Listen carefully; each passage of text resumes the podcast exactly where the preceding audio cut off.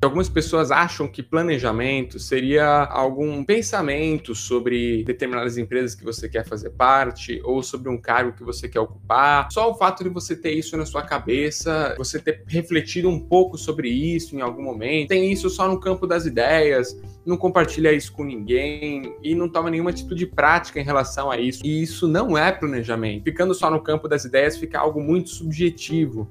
E isso diminui as chances é, de você tornar isso realmente uma ferramenta útil para você. Então, quando eu falo de planejamento, é algo prático, útil e até mesmo físico que você deve ter. Pode até ser digital, né? No caso, eu já fiz meus planejamentos em planilhas, também já fiz usando papel e caneta, mas isso é um detalhe. Mas o importante mesmo é que seja feito, que seja concretizado.